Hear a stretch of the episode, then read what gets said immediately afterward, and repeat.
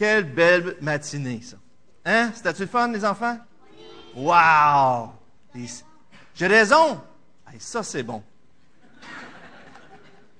J'aimerais toujours que ma femme me dise ça plus souvent, mais, mais des fois, j'ai pas toujours raison. Eh bien, ce matin, imaginez-vous deux personnes qui viennent à l'église. Juste deux. Mais non, un autre groupe. Mais vous voyez deux personnes arriver. Mais il faut que vous vous, imaginiez une personne que vous regardez comme votre modèle. Les adultes, pensez à ça. Mettez une photo du groupe de personnes qui représentent pour vous un modèle. Qui est la personne que vous vous dites, ah, cette personne-là pour moi, au niveau de sa vie, de son comportement, il est bien éduqué, bien élevé, au niveau de sa, vie avec Dieu, lui, c'est vraiment un modèle pour moi, ou elle, c'est vraiment un modèle pour moi. Avec cette personne-là, alors vous avez une photo, dites pas de nom, puis je veux juste que vous ayez un, représentant dans votre tête, OK? Avec, dans cette même image-là, dans votre tête, imaginez quelqu'un que là, lui, c'est le pas gentil par excellence pour vous. Je vous fais faire l'exercice, vous allez comprendre pourquoi après. Quel est votre modèle aujourd'hui, présentement? Quel est votre modèle dans votre tête? Et aujourd'hui, présentement, quel est le groupe de personnes que vous avez le plus de misère? Certains diraient, ah, eux autres, je suis pas capable. Ou d'autres diraient, quand ah, je m'approche d'eux autres, puis, ah, c'est dur pour moi.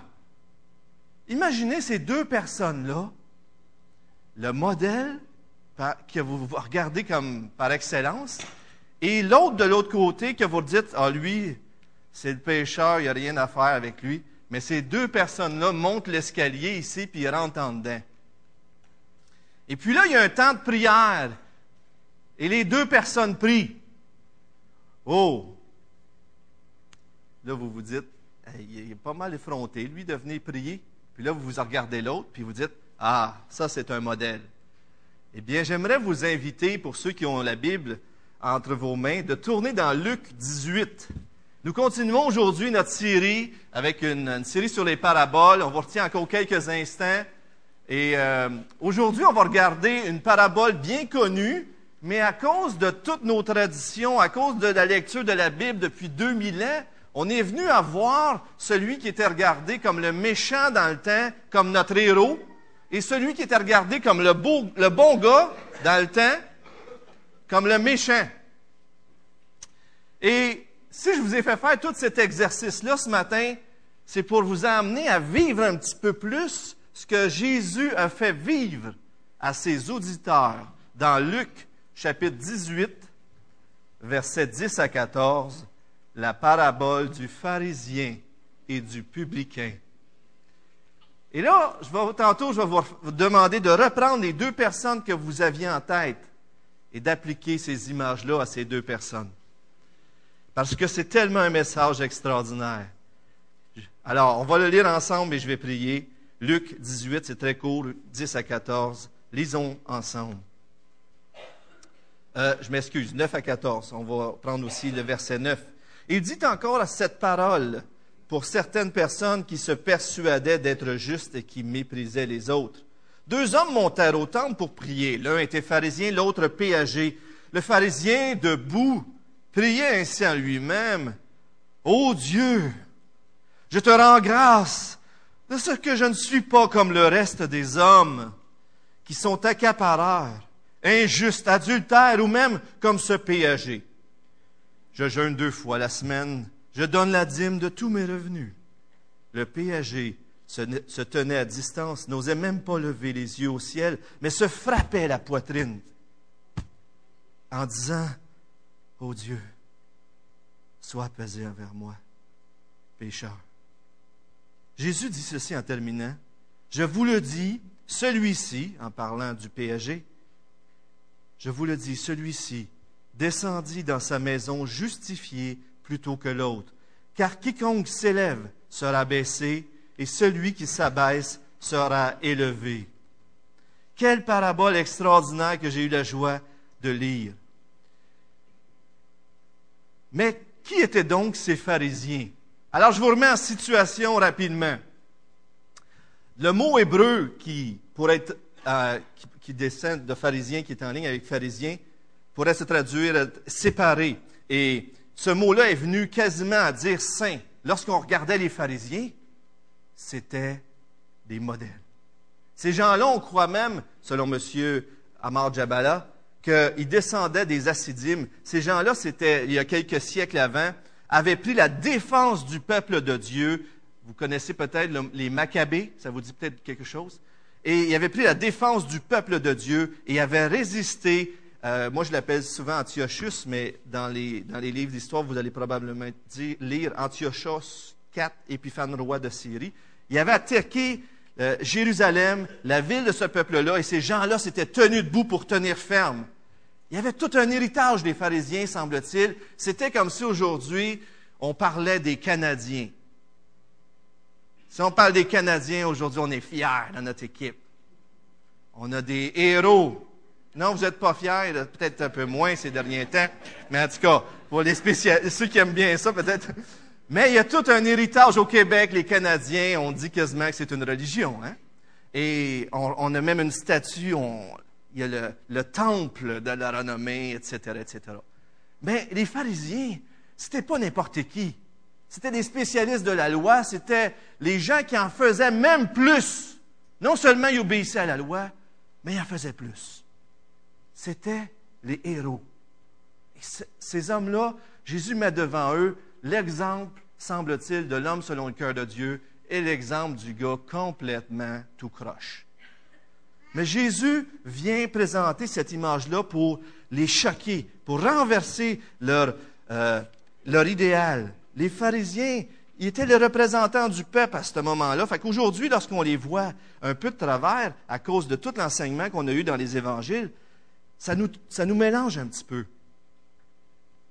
Et il faut, donner à Jésus beaucoup de courage. Il y a eu beaucoup de... pour dire aux pharisiens, vous devez aussi vous convertir. Vous devez aussi vous convertir. C'était qui les publicains, les péagers, les collecteurs d'impôts? C'était bien sûr les gens donc qui prenaient l'impôt, les, les, agents du fisc. Peut-être qu'aujourd'hui aussi, ils ne sont pas aussi populaires, ils ne sont pas très populaires. Mais dans ce temps-là, ce travail-là était donné à ceux qui, les plus offrants, donc, ça résultait que ce travail-là était synonyme de tromperie, de vol, de mensonge. Et dans les Écritures, lorsque vous regardez, ces gens-là sont cités avec les gens de mauvaise vie. En fait, c'était le type, on pourrait quasiment dire, le type du pécheur par excellence. Ces gens étaient tellement méprisés que c'était défendu de recevoir de l'argent d'eux pour donner dans le monde pour les pauvres. Vous imaginez? On se tenait à l'écart d'eux et la haine était d'autant plus forte qu'ils représentaient le pouvoir romain, le pouvoir des autorités qui avaient asservi le peuple de Dieu. C'étaient des traîtres. Vous avez trahi la nation.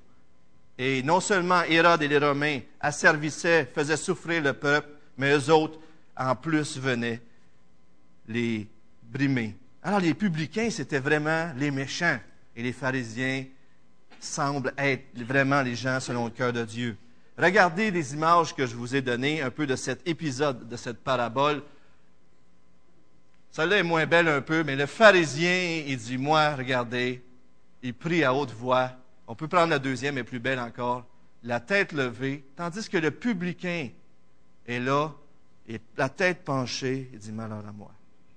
Jésus va amener une parabole qui va renverser les raisonnements renverser ce que les gens pensent.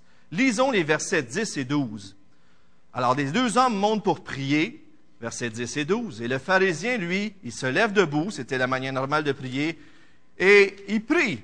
Et il dit, je, te rends grâce, Seigneur, de ce que je suis pas comme les autres. Tu me fais de moi que je puisse vivre une vie qui t'est agréable, et je suis pas un voleur, je fais pas des choses, des péchés graves comme l'adultère, ces choses-là. Et je, je suis pas comme ce gars-là qui ose se présenter aujourd'hui et qui, euh, je me demande comment ça se fait qu'il se présente ici d'ailleurs. Et je jeûne deux fois la semaine et je donne la dîme de tous mes revenus. Les pharisiens donnaient même des fois la dîme deux fois sur la même chose, la dixième partie. Et ils jeûnaient deux fois par semaine. La loi biblique disait qu'il y avait un jeûne une fois par année, le jour du grand pardon, le jour des expiations. Mais eux autres, ils se disaient, le mardi, je crois, et le jeudi, si je me souviens bien, c'était jour de jeûne. Et ils intercédaient pour la nation. Deux fois par semaine. Donc, ces gens-là, c'était des gens qui se montraient très sérieux avec Dieu. Et la prière juive, très important que je vous mentionne ça, on pouvait prier en tout temps. Mais deux fois par jour, il y avait un temps de prière au temple, à 9 heures et à 3 heures, au temps où on offrait les sacrifices. Souvenez-vous d'être ça, je vous reviens là-dessus en terminant. Mais je continue. Sûrement que lorsque Jésus parle de ces gens-là, euh, les gens voient le pharisien comme la bonne personne et le publicain comme la mauvaise personne. Aujourd'hui, on fait l'inverse. Mais souvenez-vous d'une chose, Jésus cherche le cœur. Il veut démontrer aussi, aujourd'hui, dans cette parabole, c'est notre cœur qui vise et les motifs du cœur. Les pharisiens méprisent. Avez-vous vu dans le texte? Ils méprisaient. Verset 9, on voit qu'ils méprisent les autres. Et quand on méprise les autres, on les méprise par rapport à quoi? Par rapport à nos standards que l'on atteint par nos propres forces. Et ça, ça ça me fait réaliser quelque chose de très important. Quand les œuvres deviennent la mesure de notre valeur et de notre identité, les œuvres deviennent aussi notre mesure pour les autres. Si on se mesure nous-mêmes à travers ce qu'on fait, c'est fort probable qu'on va juger les autres à travers de ce qu'ils font. Et c'est très important, c'est un principe très simple. Mais l'Évangile, la bonne nouvelle de Jésus vient et Jésus dit que tous sont péchés. L'Évangile, la bonne nouvelle de Jésus, nivelle notre orgueil. On appelle ça une mise à terre. Monsieur une mise à terre. Est-ce que Marc-Olivier est là aujourd'hui? Je ne sais pas. On a des électriciens ici. Vous savez, c'est quoi une mise à terre? Un ground, c'est ça qu'on dit en anglais ou quelque chose comme ça? Lorsqu'il y a un courant électrique, la mise. Ah, un autre électricien devant moi, là. que, les gars, ils savent très bien de quoi je parle, puis j'espère, mesdames, vous. Les filles aussi. Excuse-moi, Laurette. Il y a des. Les filles aussi. Et lorsqu'un courant se perd sur une ligne, avec ce troisième fil, la mise à terre, le courant s'échappe et il n'y a pas de dommage qui est fait à cause de ça. Et la mise à terre est très importante. L'Évangile, c'est une mise à terre pour notre orgueil. À chaque fois qu'on revient à Jésus-Christ, à chaque fois qu'on revient à la croix, ça nous rappelle deux choses. On est tous pareils ici dans la salle. Tous, on est perdus sans que, si ce n'est que Dieu nous sauve. Tous, on a besoin que Dieu intervienne pour nous sauver. Deuxièmement, on est tous perdus à cause de nos péchés. On est tous au même niveau. Mais en même temps, on est tous au même niveau parce que c'est seulement Dieu qui peut nous sauver. On ne peut pas se sauver nous-mêmes. L'Évangile est une mise à terre pour notre orgueil, non seulement quand on se convertit, mais tout au long de notre vie chrétienne. Quand on commence à juger les autres,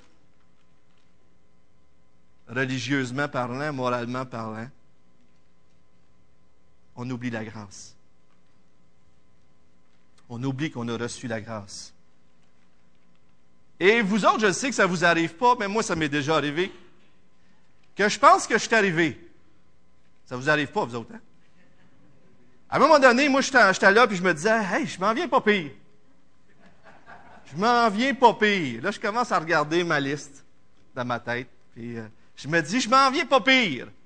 Merci Seigneur de ce que je suis. Euh, ouais, pas pire. Euh, tout ce que tu as fait dans ma vie. Je te rends grâce, Seigneur. C'est beau, hein? Je te rends grâce pour ce que tu as fait dans ma vie. Jusqu'à temps que Dieu me montre un péché que je n'avais pas vu encore, puis que je fasse une chute. Ouh! Et c'est à part d'avoir réalisé que j'étais orgueilleux, là. Fait que, oh! Et c'est tellement facile, pas vrai? De penser qu'on est arrivé. En tout cas, peut-être, moins pour vous, mais ça l'est, c'est une réalité qui est là. Et le publicain arrive, Dieu le bénit, il a permis d'être, euh, de, de, bien agir, mais il ne se confie pas en Dieu. Et une façon de voir qu'on pense qu'on est arrivé, c'est que je mérite quelque chose. Non seulement je juge ou je méprise les, autres quand je me pense arrivé, quand je me trouve bon, quand je m'évalue selon mes œuvres. Donc, je méprise un signe. Un autre signe, c'est que je mérite quelque chose. Dieu, doit me le donner. J'ai tout fait ce que j'avais à faire. Il faut qu'il me bénisse. Est-ce que vous méritez quelque chose? Si je demandais à votre conjoint ce matin ou à vos enfants, est-ce qu'il me dirait que vous pensez que vous méritez quelque chose? Des fois, on pense qu'on mérite des choses. Pas vrai? Regardons maintenant le publicain rapidement. Verset 13. Alors, c'est plus long pour le pharisien, mais le publicain arrive. Il se tient, lui, à distance. Regardez tous ces signes d'humilité. Il se tient à distance. Il n'ose même pas lever les yeux. Il se frappe la poitrine et dit, Oh Dieu, sois apaisé envers moi. Et toute cette profonde tristesse, ce désespoir d'un homme qui se présente devant Dieu et qui n'a rien à lui offrir.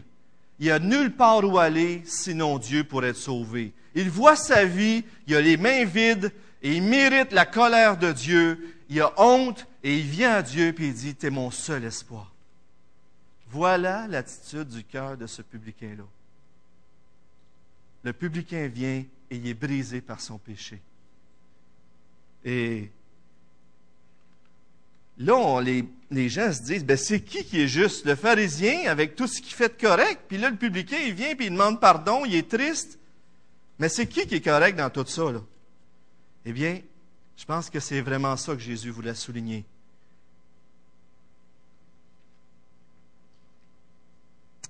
Dieu s'attend de nous qu'on vienne à lui dans notre désespoir qu'on réalise qu'on ne peut rien lui offrir, qu'on a tellement besoin de lui.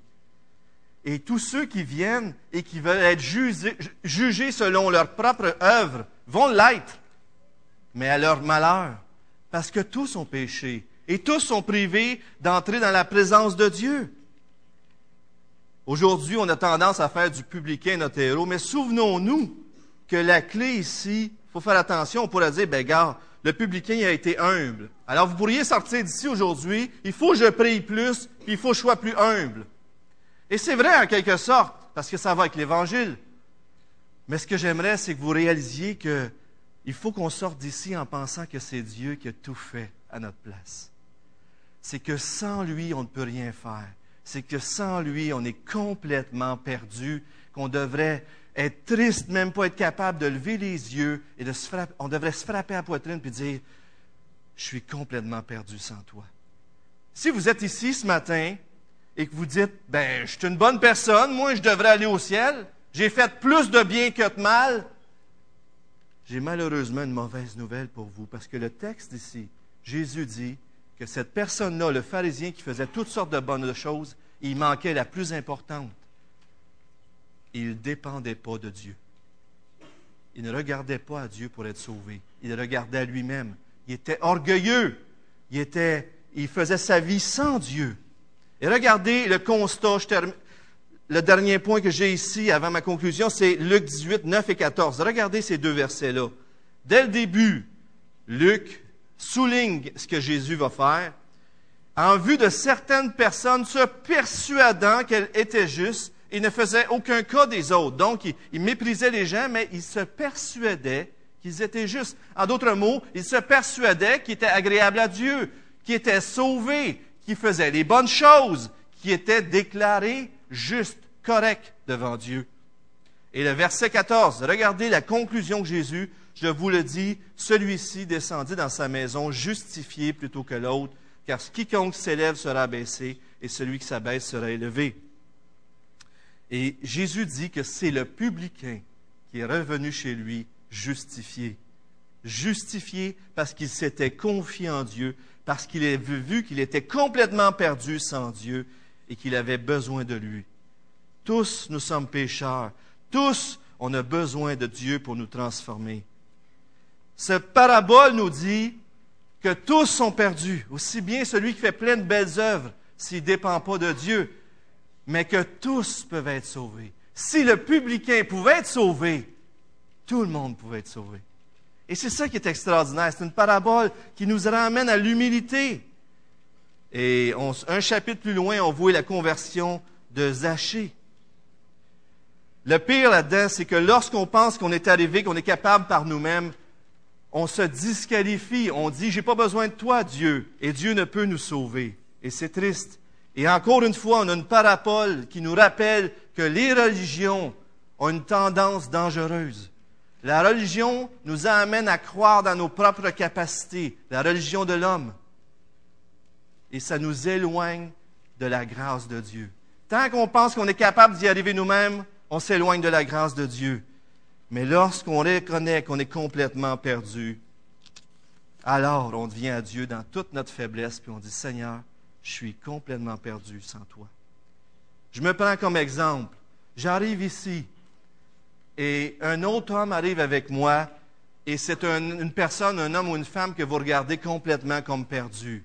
Vous savez que dans les Écritures, depuis la venue de Jésus, le temple, c'est plus un bâtiment de, de pierre et de bois et d'or et toutes ces choses-là. Le temple s'est rendu le peuple de Dieu. Jésus a créé un nouveau temple et c'est ceux qui croient en lui. Alors ce matin, vous êtes venus dans le temple de Dieu. Vous êtes montés au temple de Dieu ce matin. Pareil comme le pharisien et le publicain.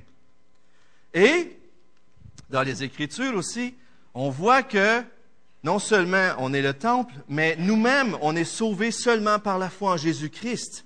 Maintenant, j'attire votre attention sur un, la prière du PAG en conclusion avec l'idée de, cette prière-là, c'est tellement important. Il dit, le, le PAG, Ô Dieu, sois apaisé envers moi. Et ce qui est très intéressant, c'est apaiser. Ce mot-là revient quatre autres fois dans le Nouveau Testament et fait référence au sacrifice d'expiation, le sacrifice par lequel on était pardonné. L'expiation, ça veut dire que quelqu'un d'autre, je mets mes péchés sur l'agneau et l'agneau mourait à ma place pour que je sois pardonné de mes péchés. Un sacrifice qui, euh, montrait comment ce que c'était grave le péché et que Jésus est venu et Jean-Baptiste a dit, voici l'agneau de Dieu qui enlève le péché du monde. Ce sacrifice-là, le sacrifice journalier était offert à 9 h et 3 h. Imaginez-vous, le publicain est en train de prier.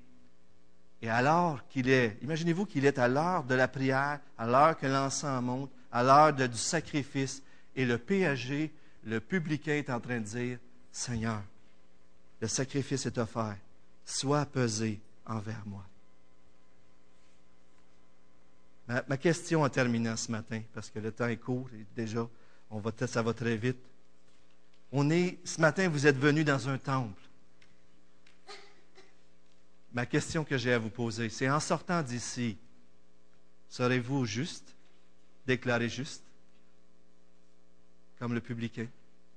Tout croyant peut sortir d'ici avec cette paix, sachant et capable de dire ce matin, Seigneur, je serai complètement perdu sans toi. Jésus-Christ sur la croix a donné sa vie. Le sacrifice a été offert. Et si ce matin vous croyez que sans, sans lui vous seriez complètement perdu et que votre salut dépend complètement de lui et que vous êtes dans cette attitude de cœur qui dit que ce n'est pas par mes capacités ou ma piété ou quoi que ce soit je peux être sauvé, mais c'est juste toi Seigneur qui peux me sauver. À cause du sacrifice de Jésus-Christ, sois pesé envers moi Seigneur. Si vous faites ça ce matin, et si Dieu vous agrée dans sa grâce, vous allez sortir d'ici justifié, peu importe vos péchés. N'est-ce pas une parabole extraordinaire? Prions. Et je vais inviter tout de suite l'équipe de louange à s'avancer, s'il vous plaît. Seigneur, je veux te remercier pour euh, cette parabole extraordinaire qui nous rappelle que sans toi, on ne peut rien faire. Qui nous rappelle, Seigneur, qu'on peut on peut se présenter à toi de bien des façons. Ce n'est pas que les œuvres ne sont pas importantes, elles sont importantes pour toi. Mais ce que tu veux, premièrement, c'est notre cœur. Et ce que tu veux, Seigneur, c'est pas qu'on soit orgueilleux et qu'on pense être arrivé. Tu veux nous rappeler, Seigneur, que même des fois, quand on obéit en surface, dans notre cœur, on est complètement perdu sans toi. Seigneur, si ce matin, il y a des gens qui ne te connaissent pas ici, je te supplie qu'ils soient comme le publicain, se tournent vers toi et qu'ils reconnaissent que sans toi, ils ne peuvent être sauvés. Merci Seigneur Jésus d'avoir donné ta vie pour qu'on soit pardonné. Amen. Terminons avec un chant ou deux dans notre équipe de louange, si vous voulez bien.